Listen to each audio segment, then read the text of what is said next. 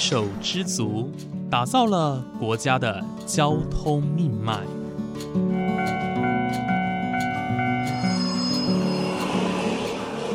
翻山越岭，运送着历史的独家记忆。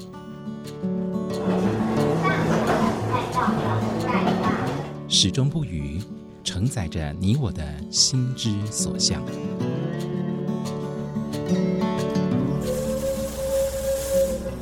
各位旅客您好，欢迎搭乘本班次列车，我是胡浩辰，欢迎来到鬼世界，让我们一起探索铁道文化，感受铁道温度，记录铁道故事。本节目由正声广播公司台中台胡浩辰制作主持，欢迎收听。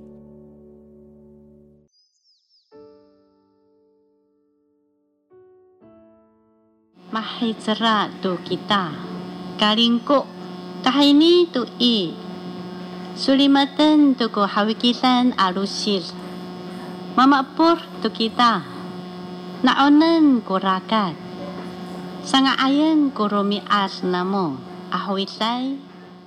如此特别的到站广播，就如同这个特别的地方。大家都说这里好山好水，而我会再多加一句：这里好精彩。在铁道文化的方面，这里有着和西部截然不同的发展历程，造就了专属这里的回忆。欢迎大家莅临台湾的后山花莲。各位听众朋友，午安！谢谢大家在每个周五的中午十二点钟准时收听，欢迎来到鬼世界，我是主持人胡浩辰。每到了暑假或是各大连续假期，花莲车站总是挤得水泄不通。大家都很向往这边缓慢的脚步、绝美的自然环境。不论往山上走，或者是往海边去，都是大家来到花莲必定安排的行程。但是大家知道吗？人潮络绎不绝的花莲车站，在一九一七年东部铁道通车的时候，并不是在现在这个位置。它所使用的轨道系统也不同于一九零八年通车的西部纵贯铁路。就这样，两种不同规格的铁路在东西两地各自营运、各自安好。现任花莲县铁路退休人员协会的理事长谢胜明刚进入台铁服务的时候，刚好碰上了花莲车站准备从旧站搬迁到现在的位置。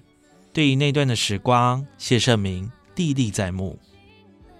我在民国六十八年考上台铁的甲种技工。那个时候的甲走技工一时间呢考五十个进来，是因为北回线要通了。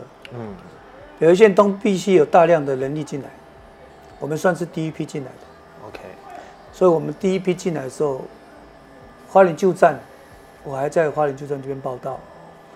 呃，机务段在这边，车站在这边，花管处在这边，然后检车检车股在这边。材料厂在这边，机机场在这边。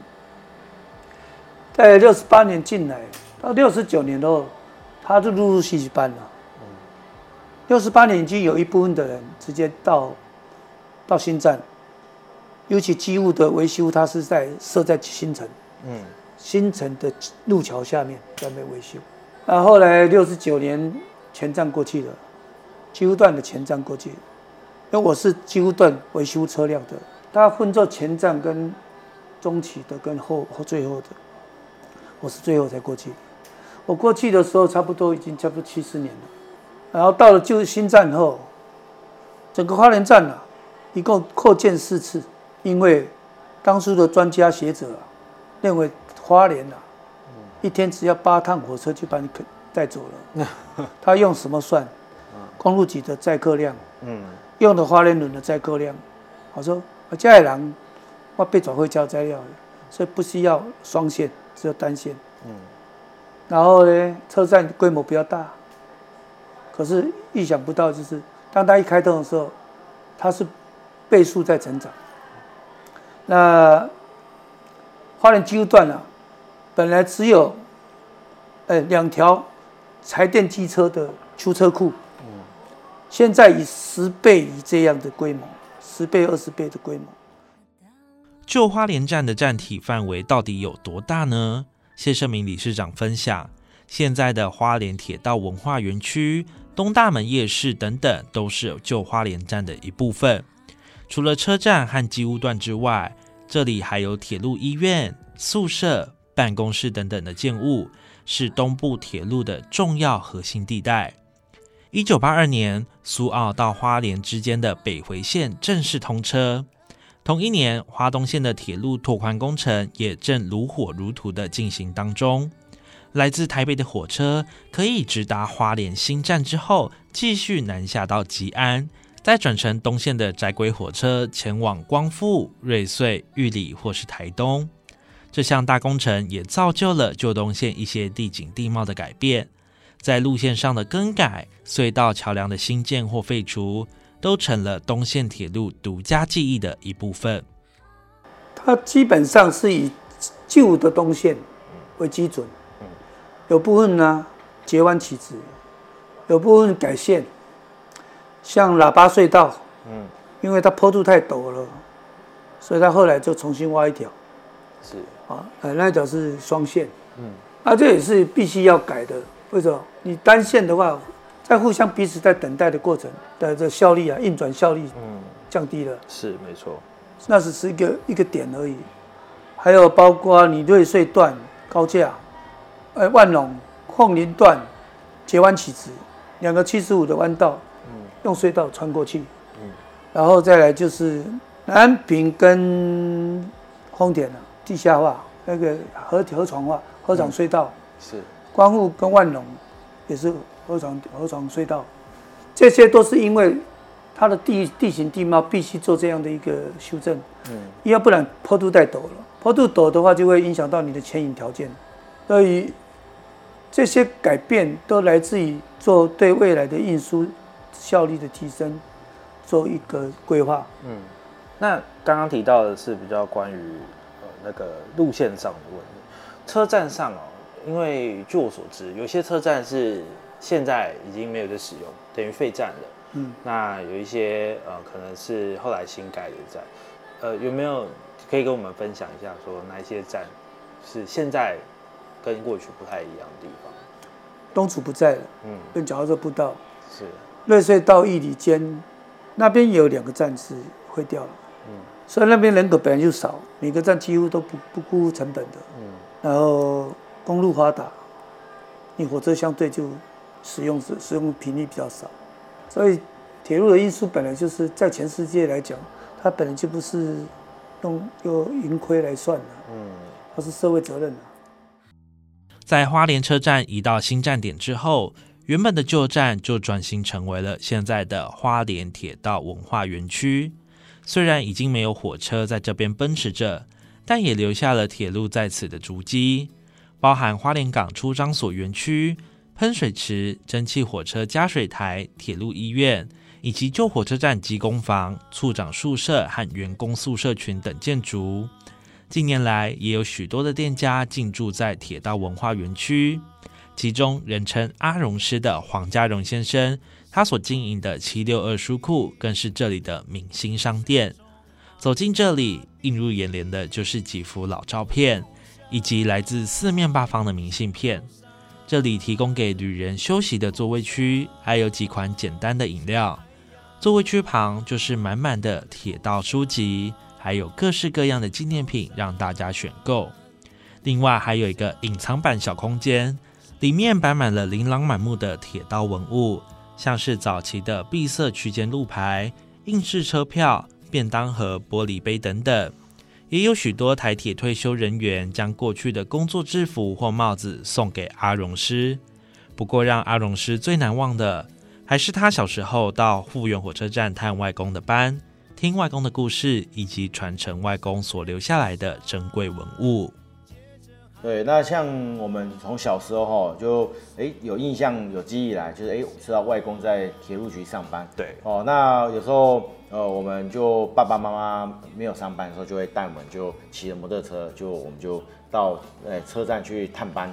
哦，哎，那时候就看着外公他们在呃站务里面啊，就是这个协助哦站长操作一些设备这样，然后例如像那个转测器啊等等哦，我觉得哇外公好神勇这样哈，哎，然后包括说以前他们有丢这个电息路牌，对。对，我看哇好厉害，那个火车事件一丢哇就丢到一个类似一个受气刮牛型的一个受气，对然后丢进去哇接就觉得哇好厉害了，对，那长大之后。然后我们就开始就哎买了人生第一台的相机，那就开始去追火车这样子。哦对，那从小我们也是就看着这个前辈洪志文老师的这些专书啊，嗯哇，就开始去认识铁路的一些各式火车这样子。嗯对对，就是认识一些文化是是。，对。你刚刚提到说，呃，你们会就是爸爸妈妈会带着你们，嗯然后到火车站去探班，是是。不过就我就我所知哦，您的外公是在复原站，现在没错复原站服务嘛？没错那你们是从花莲市骑过去？没有没有没有，呃我们老家住瑞穗。哦，老家住的时候，从哦那就瑞穗近近了一些街上到复原大概二十分钟左右，对对，其实 OK 蛮近的，对。对，因为呃，过去呃，阿勇斯的外公哦，嗯就是在复原站，以前叫做白川驿，没错没错，是。对，那其实复原站这个故事也很多，因为他过去呃也有个名字叫巴拉珍，他的没旧地名嘛，哈。对，那因为外公的缘故，就是跟开始跟火车有连接，嗯那开始就觉得说哇，这样子的工作等于有点崇拜那种敬仰的那种感觉。嗯对，不小时候会觉得说哇，看他们这样耍，有点像耍特技，然后小朋友嘛，那就会觉得哇，好惊讶这样。所以之前外公是做比较偏运物他比较是运物这方面哦这样子，运务对对是。OK，那你有想过想要师师承外公，走上外公的路吗？其实也很奇，也就是也觉得很蛮神奇的，就是反而反倒是呃没有这个想法说，哎、要就是说去考台铁等等哦，对，但是就是说，因为本身早年是本来是想从就是去考音乐系这方面，哦。对，那后来就是呃也诸多一些因素啊，然后就没有走上这条路。那但是如果说音乐变成是兴趣，后来就对这个地方文史也产生这个兴趣，就开始钻研地方文史这部分。是是嗯，呃，大家如果来到七六书库哦，当然呃叫书库嘛，当然免不了一些书籍，是这些书籍都是经过长年累月哦，呃有新的有旧的，那这些书呢都是安荣师的一个呕心力竭的收集哦。是没错但是除了书之外哦，呃。这边还有一些文物没，错特别的是一些、呃，你从外公呃在工作的时候所有保留下来的一些东西。大哥来给我们介绍一下，说你收集了哪些东西，好不是好？，那我们这个本来这书库的定义啊，本来就是说把我自己收藏的一些铁道文物啦，哦，还有铁道书籍，还有地方文史类书籍，然后把它拿出来跟大家做个分享。对，但是很可惜说，因为我这个空间哦太小了，对，导致说，哎、就是说没有办法把所有的书都拿出来，嗯，那只能把一部分的书把它取出来这样，嗯，对，那还有就是说，其实还有就是在老人家哈、往生之后，我们在帮他收拾遗物的时候，哎、发现外公他以前的这个聘书啦等等也都出来了，所以我们就把它也都一一次把它展列陈列出来。哇，这个更珍贵耶，嗯这个是对对那种对。personal 个人的东西。对对，然后所以就是说，这也是我们成立这个馆舍的一个算是一个起源，那就是怀念外公，然后然后像后来我去追查，哎，我们家的舅公哦，还有像姑丈公等等，也都曾经服务在台铁，对，包括像说舅公的儿子啊，呃舅舅哦，他也曾经在台铁工作过，所以算算我们家族大概有六到七位的长辈。哇，这也是算铁道对对，因为讲。实在话，过去在东部乡下哦，嗯，没有什么工作，他们都以务农为主嘛。对那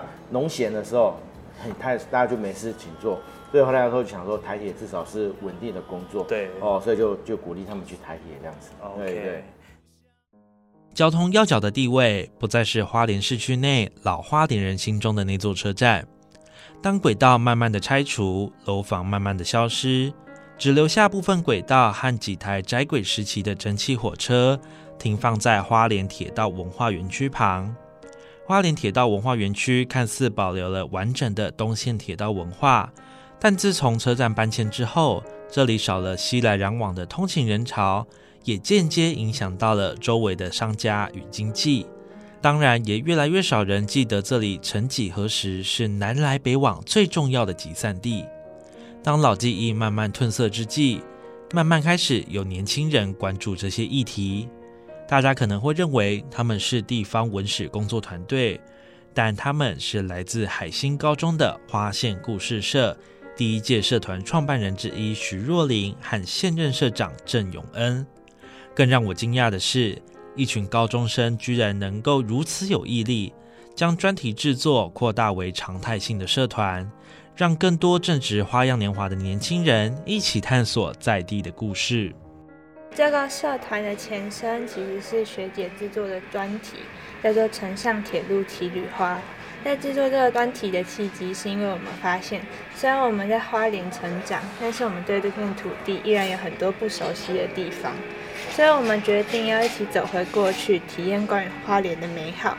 我们把地点锁定在台九线的各个车站上，利用铁路到达花莲的各个角落，把自己当做一名人生地不熟的观光客。亲自体验花莲的美好。我们透过聊天的方式来了解当地居民在过去的生活，或者是一些特别的经验，然后利用文字、图画还有影片来记录我们得到的感动。然后后来我们发现有很多同学跟我们一样，对花莲的认识很少，也有许多人好奇我们正在做的这件事情，所以我们决定创立成社团，让更多同学可以跟我们一起认识花莲。大家可能会很好奇，高中生能用什么方式记录下花莲的铁道故事？毕竟一个学校社团并没有足够的资金和资源，能够让他们完成更多的理想。相反的，他们沿着花莲的铁路，走访一些车站，访谈一些社区人士，用文字、影像的方式记录下来。截至目前为止，他们利用课余的时间，到了南平、新城、寿丰、智学。大富、万荣、光复等车站做实地踏查，有些车站的班次非常的少，但他们总带着真心与热情去探索那些不甚熟悉的地点。而若琳和永恩这两位学姐和学妹，分享除了花莲市区外那些让他们难忘的踏查经验。接下来，我想请问一下永恩。好，也就是现在社长，呃，永恩他们在这个年度呢，有去过一个车站做，呃，也是这样的探访哦，就是花莲的光复车站。那我们请永恩来跟大家分享一下好了，就是关于你们去光复车站当中，有没有遇到一些让你们印象深刻的故事？那我们去光复的时候。在糖厂里面就有一个嗯香肠摊的阿贝，香肠摊的阿贝吗？对，OK，就是是烤香肠的那种。是是是。然后他就超级热情，然后跟我们分享很多这边原住民的故事啊。那从名字的由来，然后到。这边的两个部落其实是阿美族的部落，这样子就是马泰安跟泰巴朗部落，是还有一些原住民的美食烹调的方法，他跟我们讲了非常非常多。那到后来我们才知道，原来他是国家培育的解说员。那对，然后我们就觉得哇，我们真的非常幸运，就是可以遇到他，而且他同时也是一个就是石雕艺术家这样。哦。对，好多身份哦。对对对，平常卖香肠为生，但是是解说员，但是他又是那个，又是石雕艺术家，对，又是一个艺术家。那这真的是我最印象深刻的事情，真的就是人不可以貌相的这种感觉。嗯，对。呃，你刚刚说你在光复糖厂里面遇到这位卖香肠的阿伯吗？他有跟你们分享的一些让你印象深刻的故事吗？他有说到原住民的烹调方法，就是其中一个是先会把石头烧热，然后再放到由叶鞘就是折成的一个碗里面，这样子，那就是丢下去，然后用那个石头的热，然后去煮火锅。哦那我们还有问他说，那这样算不算石头火锅？然后他就说不算，这就是原住民的。他们的传统烹调方法，这样，这是这两个是不太一样的事情，这样是了解，这也算是你们始料未及的收获吧？对对对，这样蛮蛮特别的，因为我们这个那时候是在光复光复糖厂遇到的这位卖香肠的阿贝。那刚刚听完这些故事之后，我呃相信大家应该也是耳目一新哦，包括我也是。那我想请问一下，就是说在呃花莲其实车站很多。那你们走过那么多的车站啊，采访过那么多的社区，能不能跟我们分享一下你们的收获跟心得哦？也就是说，因为以高中生平常课业非常繁重，那很多时候你们是只能用假日去探访做这些事情嘛。那你们会不会有遇到说一些很累、很烦躁的时候，或者说跟课业打架、跟考试打架？呃，你们在遇到这些事情的时候，还有说你们在社团得到的一些成果，哦，做出来之后，或者说一些收获，你们在自己的心态上有没有什么样的感受？我们先请若琳跟大家分享一下。我们一开始在做这个专题还有社团的时候，其实我们那时候蛮犹豫的，因为知道做这个一定会花很多时间。嗯，然后一开始其实也有很多老师啊，包括可能会有。就是跟我们一起做的人的家长会反对我们做的这些事情。哦，有遇到家长反对。对，就是觉得你们做这件事情是要干嘛？就很他们觉得没有，就是没有意义。嗯。对，这个这个阶段就应该要好好读书，或者是好好上课之类的。嗯。然后，但是我们自己觉得，就是我们生活在花莲，可是我们有时候就根本不会去到这些小地方，所以我们会想要了解更了解花莲一点。然后也会觉得，因为很多外县市的人都会觉得花莲就是除了好山好水，然后也没有其他的东西，甚至连花莲人都有可能会这样觉得。所以我们想要把花莲的好，然后传递给大家知道。然后做这件事情，我也觉得不会算是浪费时间，因为就是要亲自走到各个地方，然后才会知道这里面有什么乐趣。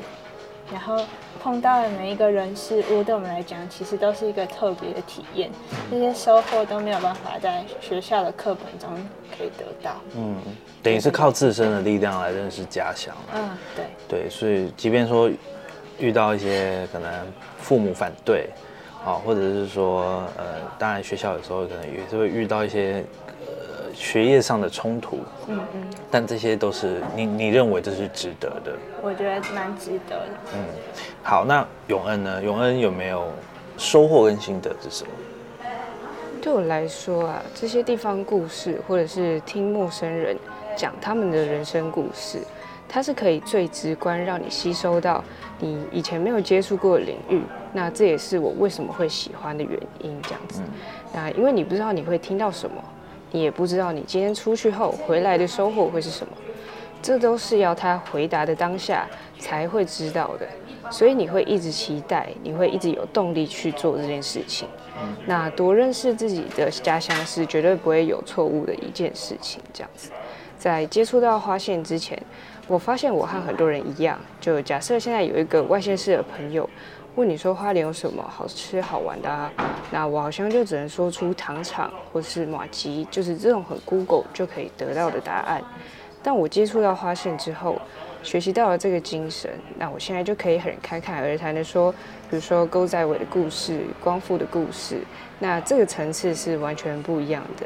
也不是说只是为了爱线然后才做这种事情，你知道吗？对，就纯纯粹是出于因为我自己喜欢，所以不知不觉就会说出这些答案。那我觉得这是花县教给我的最大收获。大家好，我是谢胜明，民国四十四年出生在旧河子站前，并于民国六十八年进入铁路局花莲管理处旧站任职。以民国一百零五年十二月退休，今天来跟大家分享我及旧站周遭的故事，希望让口述记忆留存下去。还记得那天我在花莲铁道文化园区晃呀晃，里头有面墙挂着好几片录音带，旁边也有一台播放器。这是园区为了记录旧东线的故事。特地请前辈和居民录下来的口述史，我看见了谢耀明理事长在介绍他铁道生涯的录音带，我便放进收音机，拿起耳机收听着。听完只有满满的感动。花东线通车至今不过百余年的时间，但走过窄轨的年代，走过路线、车站、桥梁、隧道变化的那些年代，走过蒸汽火车到现在电气化的年代。百年间的变化如沧海桑田，我很惋惜我并没能走过那样的时候，但我看见好多人努力的保留这些记忆，不论是用录音带录下来这些故事，还是透过实体店面展示文物，又或是透过影片、部落格的网络数位媒体，让我对这里的淳朴与美好也多了几分认识。而希望听到这里的你，也能透过这集节目寻根救花莲，发现新回蓝。今天的节目就到这边结束喽，感谢你的收听，我们下次再见。